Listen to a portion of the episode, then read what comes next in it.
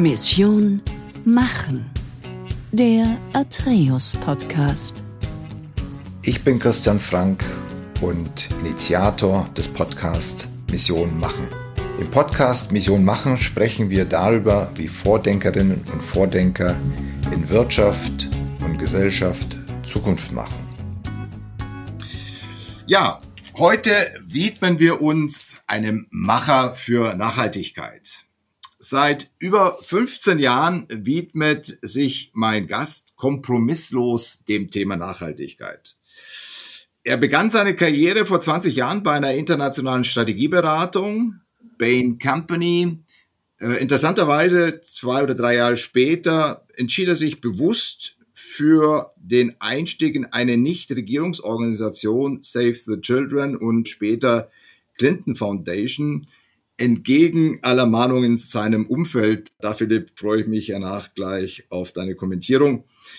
Vor allem zu einer Zeit, das war 2006, als vermutlich sehr wenige über das Thema Nachhaltigkeit sich ernsthaft Gedanken gemacht haben. Ich freue mich wirklich, Philipp äh, Budemeyer heute in meinem Podcast begrüßen zu dürfen, Mission machen. Philipp, herzlichen Dank für deine Zeit und ich bin gespannt, wie du das Thema Machen auch im Kontext der Nachhaltigkeit mit uns besprechen wirst. Vielleicht meine erste Frage, weil es so explizit auch in deinem Buch bei der Beschreibung deiner Kurzvita so herausstach, kompromisslos im Hinblick auf Thema Nachhaltigkeit. Wie beschreibst du kompromisslos? Was ist kompromisslos? Ja, das ist eine total gute Frage und äh, natürlich ganz ohne Kompromisse geht's natürlich nicht. Ja, aber ich glaube, wir leben einfach in einem Umfeld, äh, was es uns sehr, sehr schwer macht, wirklich ohne Kompromisse äh, nachhaltig zu leben. Aber für mich bedeutet kompromisslos im Wesentlichen, dass ich die Wissenschaft zu Klima- und Naturwirkung des wirtschaftlichen Handelns ernst nehme und dass ich das nicht abtue, sondern dass ich das eben als Maßstab nehme für eigenes Handeln und auch auf der sozialen Ebene eben äh, das tue. Das ist jetzt eine sehr unternehmerische Sicht, und ich glaube aber auch als Konsument ist es wichtig und für mich natürlich auch als Nachhaltigkeitsberater mit einer gewissen Vorbildfunktion, da gucken Leute dann schon auch, wie ich mich verhalte, dass ich da einfach nicht im eklatanten Widerspruch persönlich lebe zu dem, was ich eben von Unternehmen auch erwarte. Ja, egal, ob das jetzt um Fleischkonsum, Ernährung geht, ob das um mein eigenes Wohnen und Wohnumfeld, ob das um Mobilität, fliege ich die ganze Zeit in Deutschland kreuz und quer, fliege ich in der Welt rum, nutze ich die Bahn, habe ich ein eigenes Auto. Ne, das sind alles Dinge, wo, wo auch in meinem eigenen Umfeld, in meinem eigenen Tun eben der Maßstab äh, gut angelegt werden kann. Fragen dich deine Kunden, die du berätst, auch danach? Also gucken die auf deine eigenen Verhaltensmuster? Ach, das ist schon ein Gesprächsthema. Also egal, ob ich jetzt zum Meeting ankomme und in Deutschland haben wir tatsächlich bei uns bei Better Earth einfach klar gesagt, es macht ja mittlerweile auch wirklich kaum noch Sinn, innerdeutsch zu fliegen. Aber wir haben es einfach auch klar gesagt, dass wir das einfach nicht machen. Tatsächlich, neulich, als der Bahnstreik war vor wenigen Tagen, bin ich das erste Mal, das war jetzt aber dann wirklich fünf Jahre her, wieder innerdeutsch geflogen. Das war eine komplett bizarre Erfahrung und ich war tatsächlich auch durch eine gewisse Flugverspätung bin ich exakt zu dem Zeitpunkt am Hauptbahnhof dann angekommen oder fünf Minuten später als der Flug, äh, als der Zug äh, angekündigt äh, war äh, und an der Stelle tatsächlich an dem Tag auch pünktlich gewesen wäre. Ja, also insofern ähm, komische Erfahrung und danach fragen Leute dann schon mal. Philipp, du hattest tatsächlich vor vielen, vielen Jahren, über 20 Jahre bei Bain begonnen in der Strategieberatung. Ja, das ist ja kein ungewöhnlicher Karriereeinstieg, würde ich jetzt mal sagen. Und dennoch hat es irgendwo nach vier Jahren Flash gegeben. So würde ich das jetzt mal von außenstehend äh, beschreiben. Du bist ausgestiegen bei Bain ne, und hast dich dann angeschlossen einer Nichtregierungsorganisation Save the Child, äh, Children. Wie kam es dazu? Was, was hat dich da angetriggert? Mhm.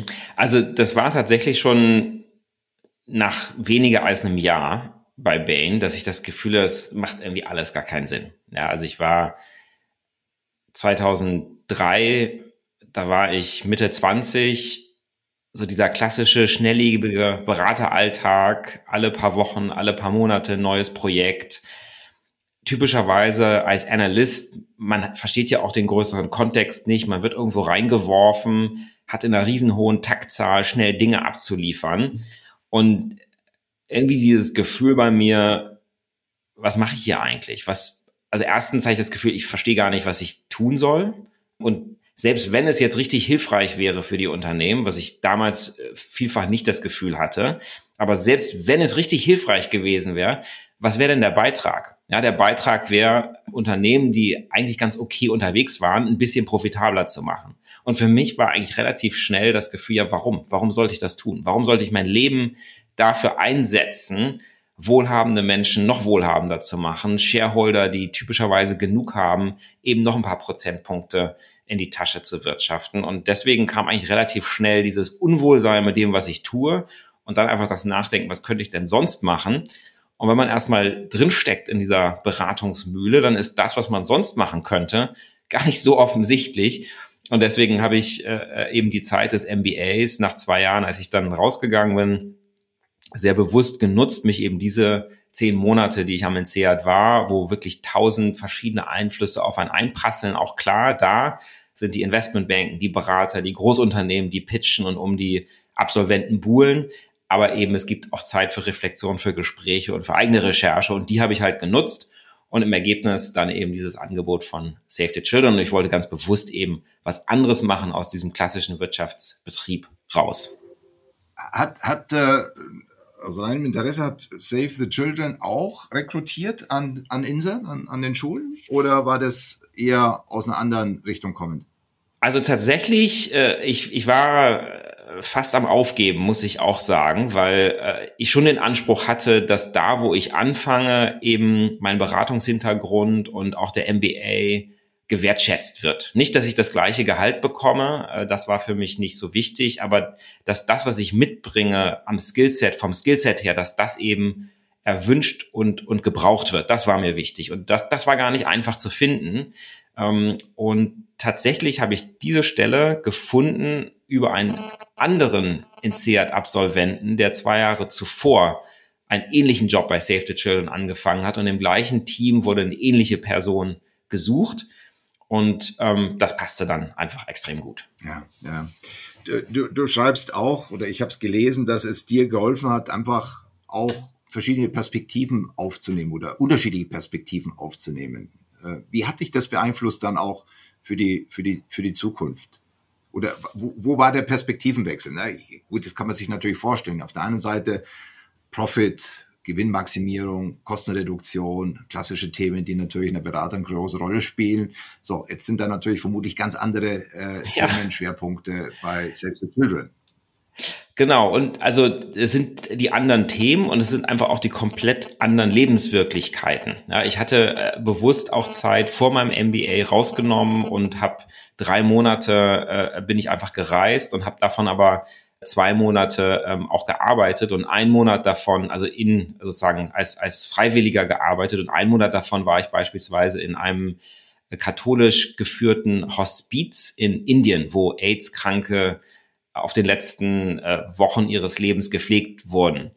Und äh, ich glaube, sowas einfach mal zu erleben in einem, ne, wer aus einem reichen Land kommt, wo sozusagen Sterbende versorgt, aber auch de facto aus dem Auge der Öffentlichkeit äh, äh nicht sichtbar sind, dann für Save the Children in, in, in Umgebungen unterwegs zu sein, wo Kinder in Projekten eben der Ausstieg ermöglicht wird aus Kinderarbeit, wo in anderen äh, Gegenden, wo, wo einfach Gewalt, Mangelernährung, keine Gesundheitsversorgung, das einfach mal hautnah zu erleben, die, diese Lebenswirklichkeiten, die hier in Deutschland, ja, und die als man Tourist eben auch so vielleicht sieht, aber nicht so erlebt und sich dem konfrontiert und, und sich dem aussetzt, als wenn man selber mittendrin steckt. Und ich glaube, einfach mal dieses Leid gesehen zu haben, diese Armut gesehen zu haben, die komplett anderen Lebenswirklichkeiten gesehen zu haben, ist für mich auf jeden Fall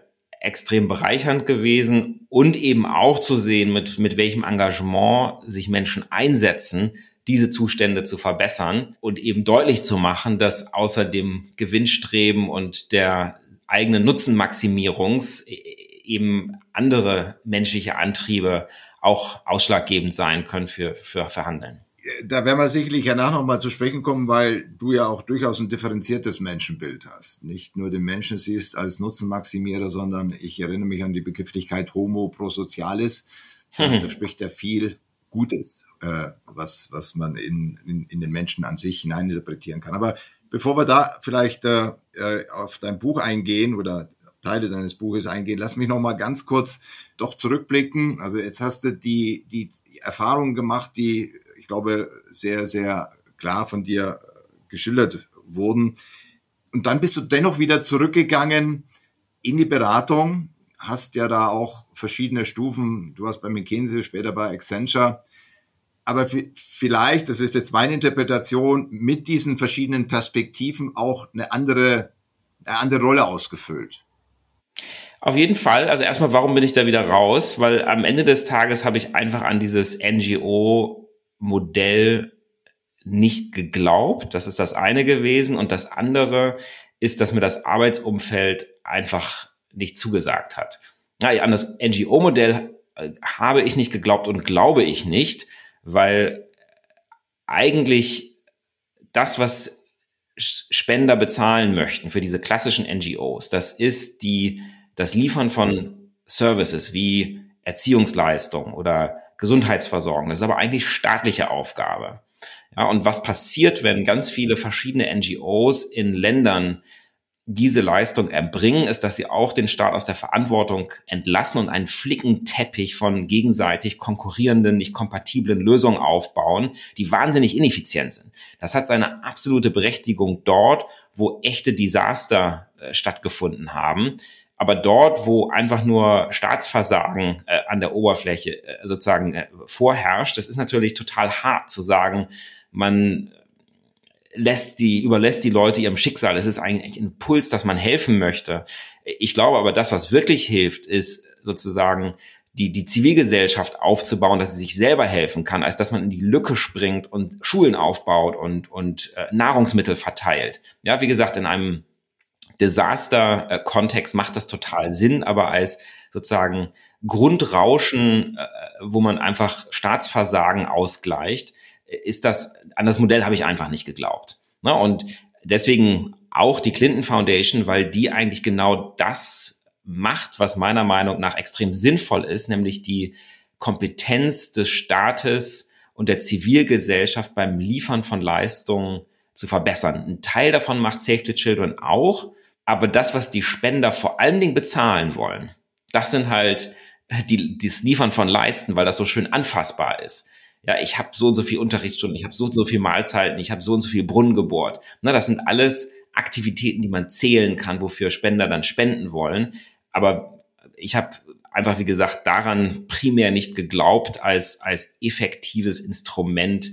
Da gibt es, glaube ich, andere Instrumente. Deswegen, ich habe an das Modell nicht geglaubt und vom Arbeitsumfeld her also wenn man aus einer Beratung kommt, wenn man aus einem NGO, wenn man aus einem MBA-Kontext kommt, dann ist so eine NGO irgendwie auch relativ träge. Ja, und obwohl man denkt, die Mission ist da, Kinder retten, äh, man brennt äh, für das Thema, äh, aber im täglichen Tun und im Machen, darum soll es ja heute gehen, im Machen kriegen, also ist es einfach eine Umgebung, in der einfach, wie man im Beratungsalltag immer schön sagt, die PS nicht auf die Straße kommt und das hat mich irgendwie einfach kirre gemacht. Ja, man hat diese riesen Bedarfe und es ist einfach nicht in der Geschwindigkeit, nicht in der Professionalität, nicht mit dem Anspruchsniveau. Genau, und deswegen bin ich wieder zurück in die Beratung, habe genau diese Themen mitgenommen. Also bei McKinsey dann eben Stiftung beraten, ihre Programmstrategie zu verbessern. Ich habe mit öffentlichen ähm, Institutionen eine Erziehungsreform in einem Land über mehrere Jahre hinweg gestaltet und in der Umsetzung begleitet. Wir haben tatsächlich effektiv die gelieferte Unterrichtszeit verlängert. Die war nämlich viel, viel kürzer als in anderen Ländern. Und wir haben den Qualität des Unterrichts mit den entsprechenden Kompetenzträgern auch anderen Ländern äh, tatsächlich verbessert. Also wirklich die staatliche Leistungserbringung verbessert und, und viele andere Sachen. Aber das waren quasi die Themen, die ich dann äh, bei McKinsey getrieben. Ja, ja.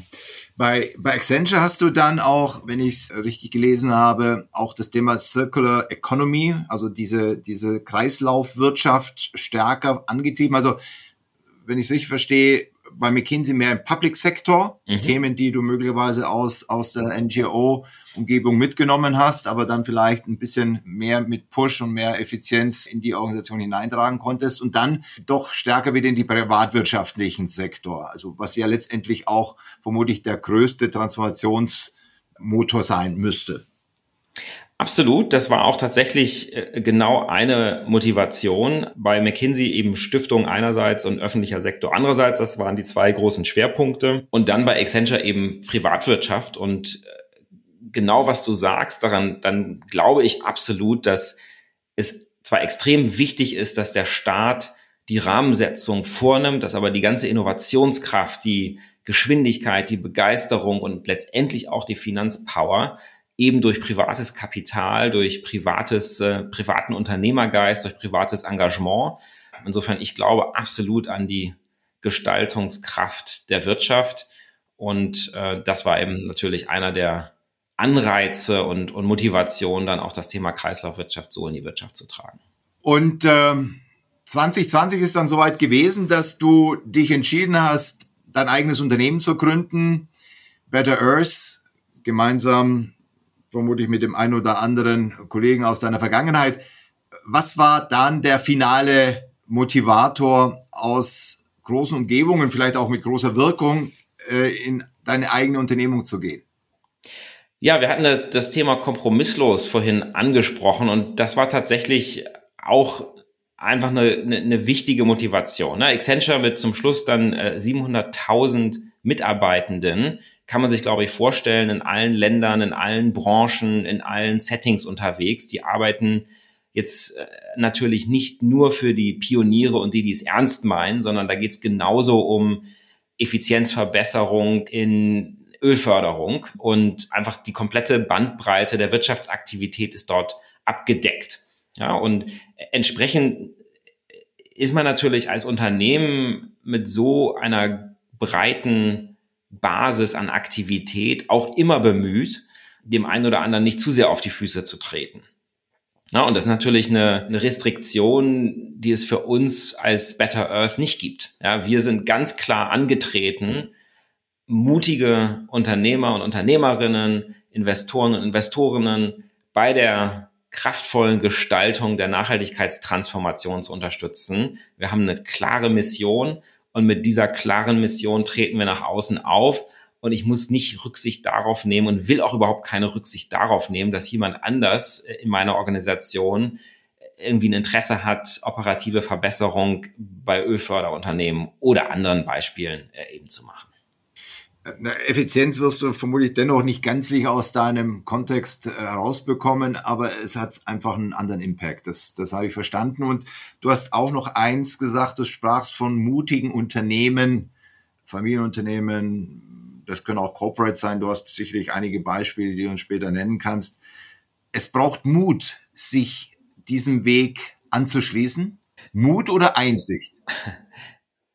Ja, ich glaube tatsächlich, äh, wenn man einfach mal seinen Kindern äh, beim Abendbrottisch zuhört ähm, äh, oder eben anderen Menschen, die das Leben im Wesentlichen noch vor sich haben und ich glaube, sich zu Recht ein bisschen Sorgen machen, wie sich die Zukunft gestalten könnte, dann ist, glaube ich, die Einsicht, dass wir jetzt die, die in Verantwortungspositionen sind, eben eine Verantwortung haben und auch die Gestaltungsmöglichkeit haben. Aber ich glaube, nicht nur aus dieser Verantwortung heraus, sondern eben auch, weil die Zukunftswirtschaft neue Chancen bietet. Und natürlich auch, wenn ich mich nicht verändere und im alten Tun verharre, ist das natürlich auch ein Riesenrisiko. Äh, ja, im Investoren, in der Investorensprache Stranded Assets, also gestrandete, nicht mehr benutzbare, nicht mehr profitable Anlagegüter, die einfach nicht mehr in die neue Zeit passen. Ja, also ich glaube, es gibt auch eine ganz klar wirtschaftliche Motivation, sich auf die Zukunft auszurichten. Aber das ist halt alles sehr ungewiss. Ja, niemand weiß heute, ähm, einerseits, wie radikal die Klimaregulatorik tatsächlich kommen wird. Niemand weiß heute, mit welchen Kosten Nachteilen Nichtstun verbunden ist, mit welchen Kosten Vorteilen aktives Tun verbunden ist. Das heißt, es ist ein extrem hohes Risiko. Und gerade bei anlageintensiven Unternehmen geht es ja um Millionen oder Milliarden Investitionssummen, um die, um den Umbau der Wirtschaft äh, zu finanzieren und eben diese Millionen und Milliarden Investitionen zu tätigen vor dem Hintergrund großer Unsicherheit. Das braucht eben Mut. Ja, ja. Du hast vorhin äh, den Begriff Zukunftswirtschaft genutzt. Es äh, zieht sich ja auch durch dein Buch durch. Kommen wir gleich darauf zu sprechen. Zukunftswirtschaft. Habe ich das richtig verstanden, dass du das an zwei Stoßrichtungen festmachst, äh, keinen Schaden anzurichten und mindestens einen substanziellen positiven Beitrag zu leisten? Oder beinhaltet es doch deutlich mehr? Vermutlich ja. Also wir definieren die Zukunftswirtschaft äh, immer als diejenige Wirtschaft, die innerhalb der planetaren Grenzen zum Wohle aller Menschen funktioniert und natürlich für die Wirtschaftsteilnehmer äh, profitabel ist. Das ist natürlich erstmal ein vielschichtiger Anspruch innerhalb der planetaren Grenzen zum Wohle aller Menschen unprofitabel. Und um mich als Unternehmen in dieser Zukunftswirtschaft äh, zu positionieren oder in Richtung dieser Zukunftswirtschaft äh, zu bewegen, schlagen wir genau das vor, was du gerade sagst, nämlich sicherzustellen, dass ich auf keiner der relevanten sozialökologischen Dimensionen einen Schaden anrichte und dass ich aber im Minimum ja, weil wir am, äh, aktuell ja schon eine degradierte Umwelt haben und ein sozial anspruchsvolles Umfeld mit gewissen Schieflagen, dass ich eben nicht nur quasi mich vornehm zurückhalte und die aktuelle Situation nicht verschlechtere, indem ich keinen Schaden anrichte, sondern dass ich eben auch zur Gestaltung und Herbeiführung der Zukunftswirtschaft einen Positivbeitrag mache. Und da können wir vielleicht gerne noch mal über ein paar Beispiele sprechen, was das konkret heißen kann. Aber genau so würden wir das formulieren. Prima, Philipp, kommen wir gleich darauf zu sprechen. Ich, ich muss das einfach auch fragen, weil es mich persönlich auch treibt. Weißt du, ich finde es alles richtig, was du sagst. Die, den Mut, der dafür erforderlich ist, die Art und Weise, wie wir das für, für die Zukunft definieren.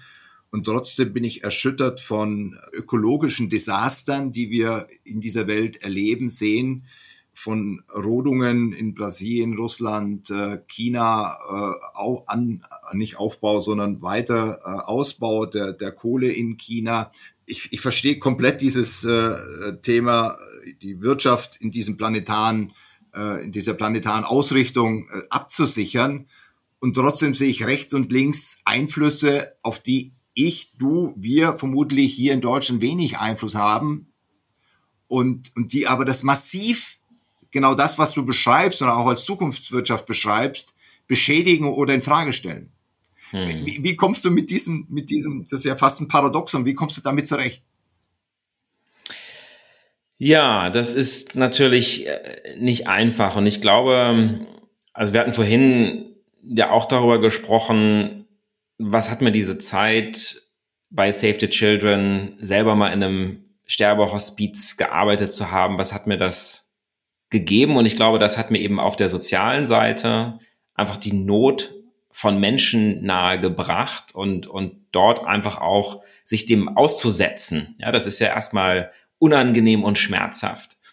Ähm, und ich glaube, auch auf der ökologischen Ebene ist es extrem wichtig, sich einfach diesem Schmerz auszusetzen, den die Naturzerstörung ja auch verursacht. Ich kann mich noch sehr genau erinnern an einen Urlaub, wo wir tauchen waren und de facto vor unseren Augen gesehen haben, wie die Korallenriffe von invasiven Arten, die aufgrund der äh, Meererwärmung sich ausgebreitet haben, abgefressen wurden. Ja, und de facto gab es nur noch äh, abgestorbene, kahlgefressene äh, Korallen äh, zu sehen. Und ähm, das so zu erleben, wie vor den eigenen Auge die Naturschönheit des Meeres zerstört wird, das wäre für mich tatsächlich ein emotional schmerzhafter ähm, Moment. Und ich glaube, den einfach zuzulassen und die ganze Widersprüchlichkeit auch des eigenen Handelns in diesem Kontext äh, zu erleben. Ja, also wir sind in den Urlaub geflogen,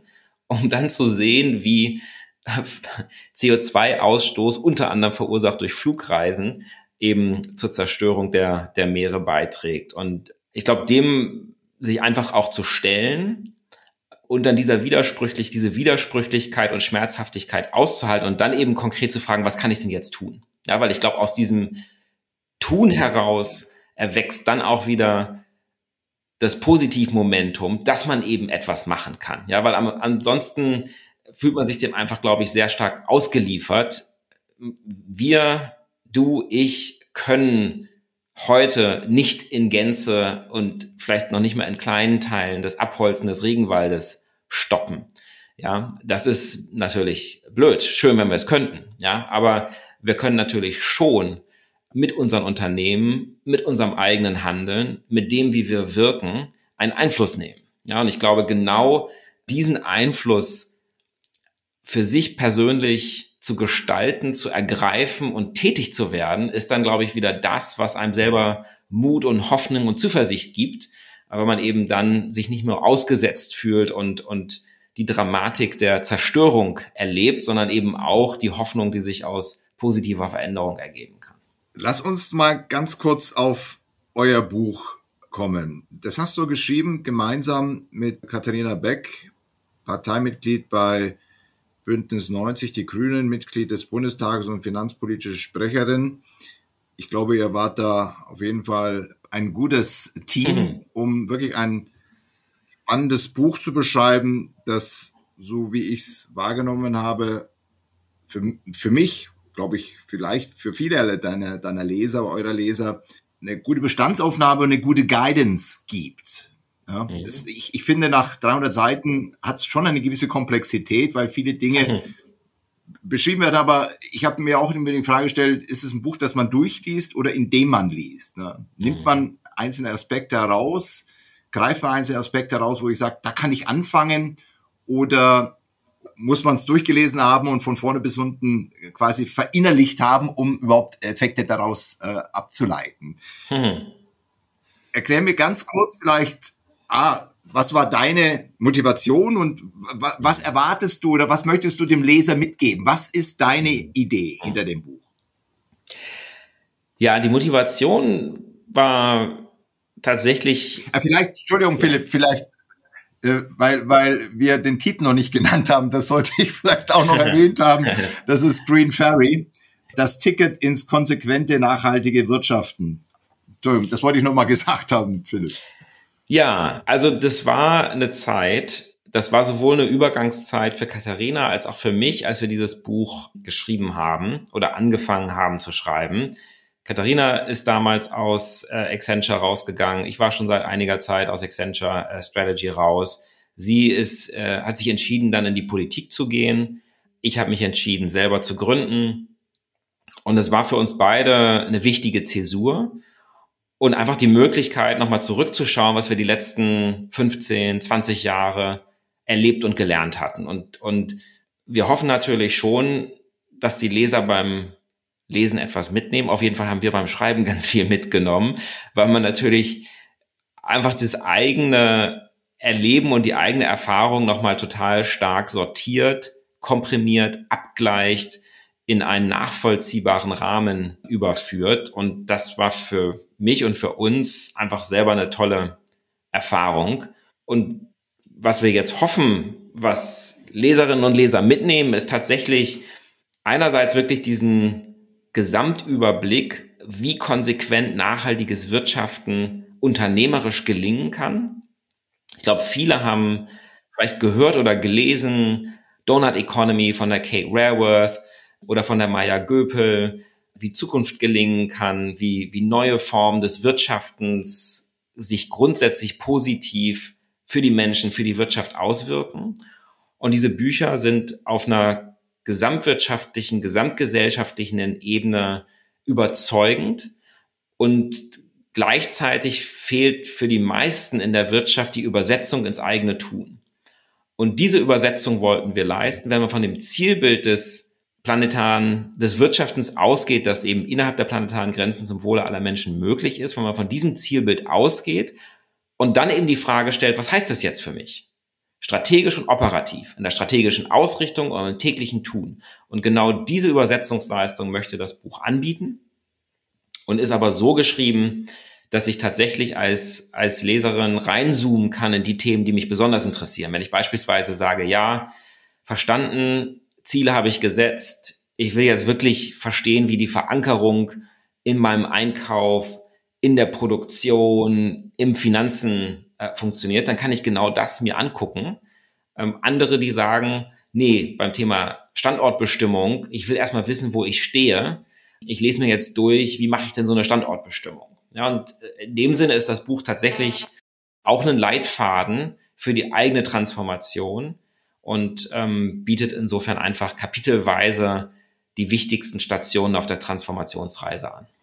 So habe ich es tatsächlich auch verstanden und auch beim Durchlesen, was ich in mehreren Etappen gemacht hatte, hatte ich dann auch den Eindruck gehabt, okay, jetzt gehe ich mal in die Wertschöpfungskette und gucke mir mal tatsächlich, äh, du sprachst gerade von Einkauf, den Einkauf an und, und das ist ja quasi upstream, die Lieferkette und sicherlich auch durch die Gesetzgebung, Lieferketten, ja, Lieferketten-Sorgfaltspflichtengesetz, glaube so heißt das sperrige mhm. Gesetz, ne?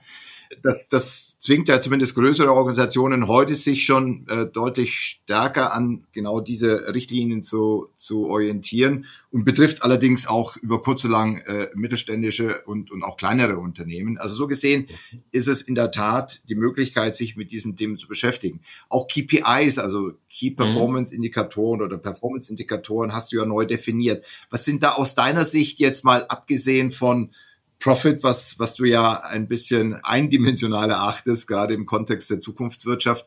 Was sind da aus deiner Sicht Ansätze, auf die man als Unternehmer zu achten hat? Mal abgesehen von CO2-Reduktion? Genau, also das ist natürlich schon gut, wenn ich eben diese Standortbestimmung durchführe und für mich verstehe, welche der sozialökologischen Themen für mich als Unternehmen eben besonders wichtig sind. Ja, und wenn ich jetzt ein Nahrungsmittelhersteller bin, dann sind für mich eben andere Themen wichtig, als wenn ich ein Dienstleistungsunternehmen bin. Ja, ganz konkret, wenn ich Nahrungsmittel herstelle, wird es immer um die landwirtschaftliche Lieferkette gehen, es wird um Landnutzung, es wird um Frischwassernutzung, es wird um Biodiversität gehen.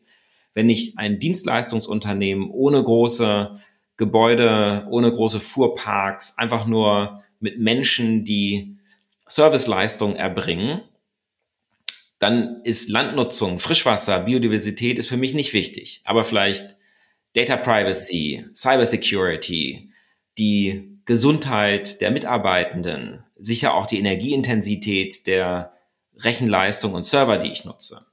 Ja, aber deswegen ist eben die Standortbestimmung total wichtig, um zu gucken, was sind aus dem Universum der sozialökologischen Themen, die sich auch auf ein paar Metriken und Indikatoren verdichten lassen, wenn wir jetzt arbeiten als Better Earth mit Unternehmen, dann gucken wir uns immer 20 Indikatoren im Schwerpunkt an. Äh, das sind so die wichtigsten zehn ökologischen, fünf soziale, fünf Governance. Es gibt natürlich hunderte von Metriken und Dimensionen, die man prinzipiell angucken kann, aber wir haben das ganz bewusst äh, etwas zusammengedampft. Und von diesen 20, die wir typischerweise da im Schwerpunkt sehen, eben dann rauszuwählen, beispielsweise Frischwasser, wenn das für mich als Unternehmen wichtig ist. Und dann kann ich eben das übersetzen in Metriken und Entscheidungsregeln, die für mein Unternehmen, für meine Tätigkeit, für meinen Einkäuferinnen, Einkäufer wichtig sind. Aber du hast dennoch das Thema Profit oder Profitabilität nicht deshalb ausgegrenzt. Ja, gar nicht. Wir richten uns ja an Wirtschaftsunternehmen. Und um wirtschaftlich erfolgreich tätig zu sein, muss ich Gewinne erwirtschaften, muss ich Kapital erwirtschaften, was ich investieren und reinvestieren kann. Und äh, insofern sagen wir ja, Profit First ist einfach die alte Logik, die wir ersetzen durch Impact First. Das heißt, die Entscheidungshierarchie ist umgedreht. Ich stelle zunächst sicher, dass das, was ich tue, innerhalb der planetaren Grenzen zum Wohle aller Menschen möglich ist. Und dann kümmere ich mich um die Profitabilität, weil wir sagen, nur das, was eben innerhalb der planetaren Grenzen zum Wohle aller Menschen möglich ist, ist es wert, verfolgt zu werden. Aber ich kann es als Wirtschaftsunternehmen natürlich nur dann sinnvoll und auch mit einer gewissen Macht und, und, und Umsetzungskraft verfolgen, wenn es wirtschaftlich eben funktioniert. Ja, ja. Zukunftswirtschaft als sozio, sozial, ökologisch, planetarisches Wirtschaften. Ich glaube, du hast das äh, vorhin schon wunderbar beschrieben. Auch unter Achtung der planetaren Grenzen. Du sprachst von mutigen Unternehmen, die sich darauf einlassen und die möglicherweise auch sich überzeugen lassen, diesen Weg zu gehen. Hast du konkrete Beispiele von solchen Unternehmen? Oder vielleicht, bevor ich diese Beispiele gerne mhm. fragen wollte, äh, von dir hören äh, möchte, vielleicht nochmal die Frage, du sagst ja auch, dieses sozial-ökologische planetarische Wirtschaften muss sich ja auch an dem Produkt, an den Dienstleistungen orientieren heißt es für Unternehmen, ich muss mich dann auch, was meine, mein Produkt betrifft, meine Produktsortiment, also ich denke jetzt an Maschinenbauer, mich da komplett neu aufstellen oder was gibst du ihm dann mit? Wenn einer gestern Baumaschinen gemacht hat, dann wird er die heute auch machen. Und wenn einer mhm. gestern Bergbaumaschinen gemacht hat, dann wird er die heute auch machen. Er wird sein Geschäftsmodell nicht verändern. Vielleicht, vielleicht sollte er es aber auch. Und das, diesen Transformationsbedarf, den zeigt ja die Standortbestimmung auf. Weil die Standortbestimmung, wie wir sie auch im Buch beschreiben, guckt sich drei Aspekte an. Wir nennen das Kerngeschäftsbeitrag, wir nennen das Nachhaltigkeit entlang der Lieferkette und wir nennen das organisationalen Reifegrad. Und der Kerngeschäftsbeitrag, der ist genau das, was dann beantwortet, ob ich prinzipiell ändern muss, was ich tue, oder ob ich es nur verbessern muss. Konkretes Beispiel, wenn ich Windräder herstelle oder Komponenten für einen Verbrennermotor, dann ist eben in der Zukunftswirtschaft ein großer Bedarf für Windräder, aber in der Zukunftswirtschaft gibt es keinen Bedarf für Verbrennermotoren. Auch rein regulatorisch, das Aus des Verbrennermotors, regulatorisch und wirtschaftlich ist in den nächsten 10 bis 15, maximal 20 Jahren ja abzuerwarten. Das heißt, wenn ich das heute mache, ist ja auch bei den entsprechenden Unternehmen angekommen, hat keine Zukunft. Ja, egal ob Verbrennermotoren, Ölheizungen, viele andere Themen, die einfach in der Zukunftswirtschaft keinen Platz mehr haben. Dann muss ich tatsächlich radikal neu über das nachdenken, was ich tue. Während, wenn ich Windräder herstelle, werde ich auch in Zukunft oder kann ich auch in Zukunft weiterhin Windräder herstellen und trotzdem gibt es Herausforderungen entlang der Lieferkette. Wo kommen die Materialien her? Kann ich Rezyklate einsetzen? Kann ich alternative Materialien einsetzen? Kann ich toxische Substanzen, problematische Substanzen, die ich vielleicht heute noch benötige für Komponenten, für Vorprodukte, kann ich die ersetzen? Kann ich die Reparaturfähigkeit, die Langlebigkeit des Produktes verbessern? Kann ich die Rücknahmemöglichkeiten verbessern? Das sind alles Dinge, äh, die sich auch ein Hersteller von Unternehmen oder von Produkten anschauen muss, äh, die Platz und Nachfrage in der Zukunftswirtschaft haben. Ja. Heißt ja auch, dass ich als, ich, ich nehme nochmal das Beispiel des Maschinenbauers, lass es die Bergbaumaschinen sein oder lass es die Baumaschinen sein, ein, ein Geschäftsmodell, das ich als Unternehmen, das da, sagen wir mal, seine DNA drin sieht und, und das seit Jahrzehnten macht und eine Kernkompetenz hat, aber sie wird sich ja die Frage stellen, mache ich es mit einer neuen Technologie oder, oder kann ich die Nutzung ver, ver, verlängern? Kann ich andere Materialien einsetzen? Das, das ist letztendlich auch der Anstoß, den du geben möchtest, hier wirklich intensiv drüber nachzudenken, wie man da Schaden äh, reduziert und einen positiven substanziellen Beitrag leistet. Absolut. Und also tatsächlich als Better Earth arbeiten wir mit Investoren und das, was wir im Buch als Standortbestimmung beschreiben, liefern wir für Investoren als Due Diligence. Und da haben wir uns konkret tatsächlich mal ein Unternehmen, was Verpackungsmaschinen herstellt, jetzt nicht ganz so weit weg von einem Bergbauunternehmen in dem Sinne, dass dieses Unternehmen beispielsweise ähm, Verpackungen für Lebensmittel hergestellt hat. Grundsätzlich also gut, weil es quasi die Lebensmittelhaltbarkeit verbessert hat, aber es waren halt alles Einwegverpackungen und die Maschinen waren auch eben sozusagen auf Wegwerf ausgelegt. Das heißt, für das Unternehmen konkret ging es darum, einerseits äh, herauszufinden, was die zukünftigen Verpackungsmöglichkeiten sein könnten, die Mehrweg sind, die Recycling äh, und so weiter. Und eben aber auch darüber nachzudenken, wie kann ich die Maschinen, die ich anbiete, als Service anbieten, wie kann ich die reparaturfähiger machen, wie kann ich die upgradefähiger machen. Äh, das waren alles Themen, die den Investor an diesem Unternehmen interessiert hat. Ja, ja. Ich hatte vorhin noch mal nach Beispielen gefragt von Unternehmen, die diesen mhm. Weg schon gegangen sind. Also mir fällt da ad hoc immer Patagonia ein. Äh, mhm. Vielleicht ist das nur eine gute Vermarktung und vielleicht sagst du, ist gar nicht richtig. Gibt es greifbare und vielleicht auch nicht nur national, sondern globale Unternehmen, die sich wirklich dieser Zukunftswirtschaft verschrieben haben und damit auch quasi ein, ein leuchtendes Vorbild sind. Wir brauchen ja auch solche, solche Benchmarks, solche Vorbilder, solche Leuchttürme. Ja, also wir haben für das Buch tatsächlich äh, über 20 Interviews geführt und das war mit einer der schönsten Erfahrungen, weil einfach mit diesen Impact-Unternehmern zu sprechen, einfach da so viel positive Energie auch rübergekommen ist für uns als, als Interviewer und Autoren.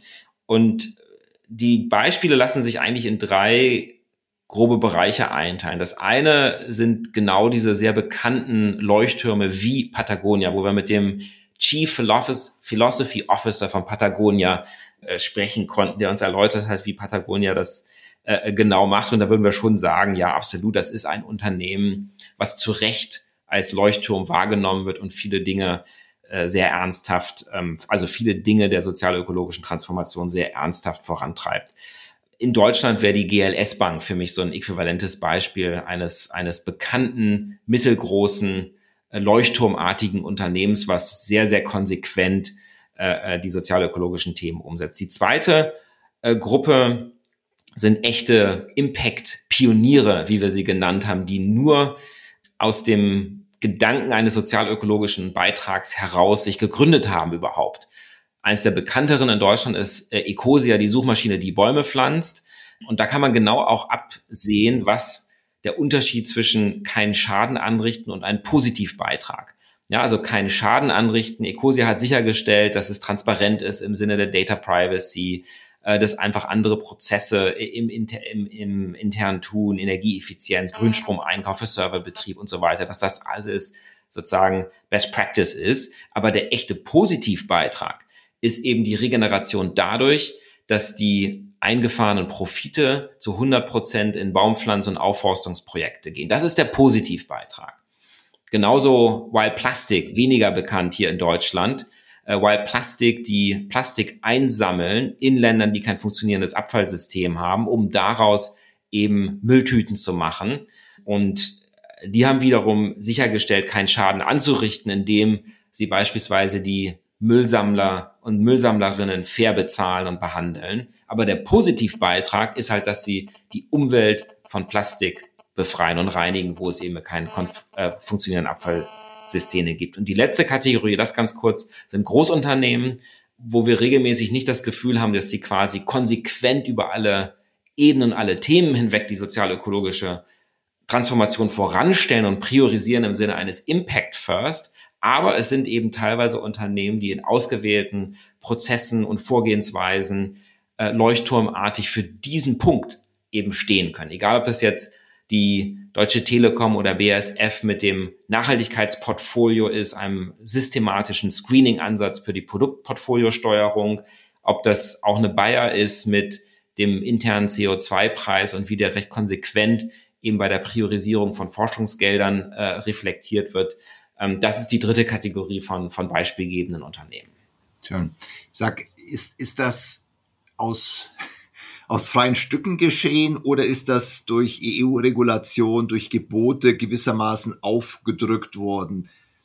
Nein, also wir beschreiben tatsächlich immer das, was sozusagen aus eigenem Ansporn heraus deutlich über die gesetzlichen Mindestanforderungen hinausgeht, weil die gesetzlichen Mindestanforderungen sind ja so ein bisschen die Minimumerwartung, die sowieso jeder erfüllen muss. Ne? Da brauchen wir jetzt keine sozusagen Vorbildunternehmen äh, zu beschreiben, weil das macht sowieso jeder. Ja, also wenn ich ein Großunternehmen bin, habe ich eine Berichtspflicht, ich muss berichten. Punkt.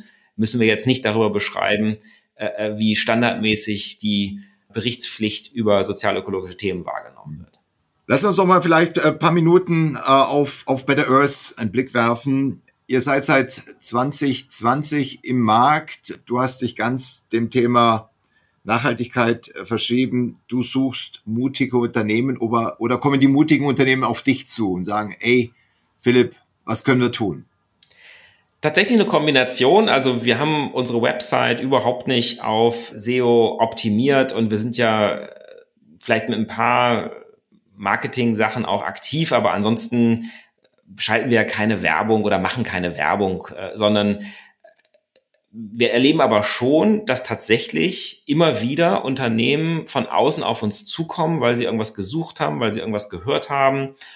Und tatsächlich sind das erstaunlich relevante Anfragen gewesen, dass Leute sehr genau äh, geguckt haben und dann zu einer Materialitätsanalyse unterstützt werden wollen, zu einer Due Diligence unterstützt werden wollen, zu dem Setzen von sozialökologischen Zielen unterstützt werden wollen, zur Verbesserung der sozialökologischen Leistung der Lieferkette. Das waren alles tatsächlich Anfragen, die quasi einfach so von außen auf uns zugekommen sind. Und dann, ich glaube, jeder, der das Beratungsgeschäft äh, so ein bisschen kennt, der, der weiß auch, dass ganz viel natürlich aus äh, Word of Mouth und diejenigen, die mal mit einem gearbeitet haben und gute Erfahrungen gemacht haben, die melden sich dann nochmal oder erzählen jemandem anders, dass das gut war und dann melden die Personen ne, oder ich spreche einfach Leute, die ich kenne, ähm, an und daraus ergibt sich dann äh, eine Geschäftsbeziehung. Äh, das ist natürlich aktuell der größere Weg, wie wir eben gemeinsam dann ins Tun kommen. Aber wie gesagt, erstaunt, dass tatsächlich von außen auf uns Leute zukommen, die wir so gar nicht äh, kannten. Und, und suchen die Unternehmen dann eher diese, eher vielleicht operative Unterstützung, wie mache ich meinen Einkauf vielleicht äh, unter dem Aspekt Zukunftswirtschaft fit, wie gehe ich mit meiner gesamten Wertschöpfungskette um? Oder wollen die mit dir diskutieren? Und was ist da auch dein persönlicher, deine persönlich präferierte Einflugschneise, wollen die lieber mit dir über das Thema, wie setze ich Nachhaltigkeit eigentlich als Bestandteil der Unternehmensstrategie ein? Mhm. Also ich glaube, wie allen Transformationsthemen, ob das jetzt mhm. Digitalisierung ist und ich vermute mal das Thema Nachhaltigkeit nicht anders, muss ja oben beginnen. Ich muss ja mhm. oben in, der, in den Köpfen des Managements, der, der Vorstände, des Familienunternehmers den, den Anker setzen. Ja, also wenn ich jetzt tatsächlich nur mal auf das schaue, was konkret Leute veranlasst hat, sich von sich aus bei uns zu melden, dann war das auch schon mal jemand, der sehr strategisch über das Thema Nachhaltigkeit nachgedacht hat und einfach für sich, es war ein Vorstand, überlegt hat, dass es wichtig ist, in, den, in dem nächsten Strategie-Update Nachhaltigkeit von vornherein integriert zu berücksichtigen. Das ist jetzt, wenn ich träumen darf, natürlich die ideale Anfrage, die von außen auf uns zukommt, sowohl weil auf der Vorstandsebene die Person äh, dann auch die Verantwortung hat, das Thema tatsächlich auch umzusetzen, als auch eben genau diesen strategischen Gedanke mit viel Vorlauf. Das zeugte schon von echter Weitsicht. Typischerweise ist es aber eher so, dass eine kurzfristig dringliche Anfrage aufpoppt und jemand keine Ahnung hat, wie er die beantworten soll. Beispielsweise muss durch die Regulatorik das Lieferketten-Sorgfaltspflichtengesetz umgesetzt werden oder ab 2025 eine doppelte Materialitätsanalyse Teil des integrierten Geschäftsberichts sein. Und jetzt hat der Vorstand, der Strategiechef, wie auch immer gesagt, lass uns doch mal testweise dieses Jahr schon machen. Guck mal, wer das machen kann. Ja, das ist äh, äh, tatsächlich der Regelfall, wenn Leute sich proaktiv bei uns melden, dass irgendwo diese Anfrage, das To-Do, eine konkretes Deliverable eben bei irgendjemand auf dem Schreibtisch gelandet ist und diese Person jetzt guckt, wie sie das ähm, durch externe Unterstützung liefern kann, weil sie gerade intern weder das Wissen noch die Kapazität hat, das zu tun. Ja, erstaunlich, nach 20 Jahren in der Zeit, der du dich damit beschäftigt hast, dass wir da nicht schon ein bisschen weiter sind, dass da stärker diese, diese Motivation da ist. Ich habe auch ein Statement aus dem Buch mir da rausgeschrieben, was ich schon irgendwo auch ergreifend finde. Die Staaten der Welt sind bislang nicht in der Lage gewesen, den Rahmen zu setzen, dass Wirtschaftsaktivitäten innerhalb der Grenzen unseres Planeten ein gutes Leben für alle Menschen ermöglichen. Ja, das muss man sich mal auf der Zunge zergehen lassen. Ja, wir haben es vorhin schon besprochen und trotzdem, ich glaube, das Buch gibt mir das Gefühl auch, du bist ein Mutmacher. Ja? Hm. Du willst ja auch nicht entmutigen. Ich, ich bin manchmal so ein bisschen fast desillusioniert, wenn ich, wenn ich das dann so sehe, rechts, links. ich habe kürzlich Bilder gesehen, wie seltene Erden in China abgebaut werden. Mhm. Unter welchen Umständen und, und wir fahren hier mit Elektrofahrzeugen. Ähm, das und ist, denken, das äh, rettet da ist sicherlich noch viel zu tun. Ja. Nein, absolute Zustimmung. Sag, und ich, ich, erinnere nur kurz noch an ein Gespräch, was ich neulich hatte, wo, wo eben jemand genau eben referenziert auf die Politik hat zwar die Rahmenbedingungen nicht gesetzt, aber eigentlich müsste doch die Politik die Rahmenbedingungen so setzen, dass sozialökologisches Wirtschaften möglich ist. Und, und warum würden wir uns denn jetzt an Wirtschaftsunternehmer und Wirtschaftslenker wenden? Weil die wären ja gar nicht verantwortlich. Wir würden doch die Verantwortung für die sozialökologische Transformation jetzt bei, bei der Wirtschaft abladen und die läge doch eigentlich ganz woanders. Ja, und also das stimmt natürlich konzeptionell, aber ich glaube, wenn wir uns umschauen, wie dringend der Handlungsbedarf ist, dann geht es uns einfach tatsächlich nicht darum, schwarzen Peter hin und her zu schieben, sondern zu begeistern und Mut zu machen und tatsächlich ins Tun zu kommen, ins Machen zu kommen, ähm, weil ich glaube, das ist einfach das Gebot der Stunde. Absolut. Und du hast, glaube ich, mit einem Zitat, also du hast einige Zitate zum Schluss auch in deinem Buch genutzt. Eins fand ich besonders schön, weil es eben auch diese, dieses Mut macht und, und äh, das beginnt damit auch eine Reise von tausend Meilen beginnt mit einem einzigen Schritt. Ich hm. glaube, es geht darum, eben in die richtige Richtung zu gehen und das hm. mit einer gewissen Konsequenz, äh, Kompromisslosigkeit. Du hattest das eingangs äh, wunderbar beschrieben. Wir brauchen diese Mutmacher. Lass mich noch eine letzte Frage stellen, weil du hattest vorhin gesagt, wenn ich träume, wenn ich träumen darf, das bezog sich jetzt allerdings dann sehr konkret auf die Anfrage, äh, Profil eines, eines deiner Kunden, aber wovon träumst du? Hm. Gute Frage. Ähm, ich kann mich an meine Träume meistens nicht erinnern. Ähm, also an meine tatsächlichen Träume in der Nacht kann ich mich am Morgen nicht erinnern, aber ich glaube, wie die Frage gemeint ist, äh, wovon träume ich? Ich glaube tatsächlich, äh, dass, also ich, oder ich, vielleicht wünsche ich mir etwas, äh, nicht, dass ich davon träume, aber das, was wir als unglaublich inspirierend erlebt haben in den Interviews, das war einfach diese Freude, die diejenigen ausstrahlen, die kraftvoll und mit Mut und Engagement vorangehen. Und das ist keine, quasi Opfer, Märtyrer Geschichte von Menschen, die sich geißeln und die Bürde der Welt auf sich nehmen, ja, sondern das sind sozusagen Menschen, die Freude am Tun haben, die Freude verströmen, die andere mitreißen, die andere begeistern. Und jedes Mal, wenn wir den Hörer aufgelegt haben oder das Gespräch beendet haben, war bei uns so viel positive Motivation und Stimmung. Und wir haben einfach versucht, in dem Buch das rüberzubringen. Und das ist eigentlich der Wunsch, den ich habe, ähm, dass diese Freude, die sich ergibt aus dem kraftvollen Tun, dass Menschen diese Freude erleben und damit eben tatsächlich auch ins Machen kommen.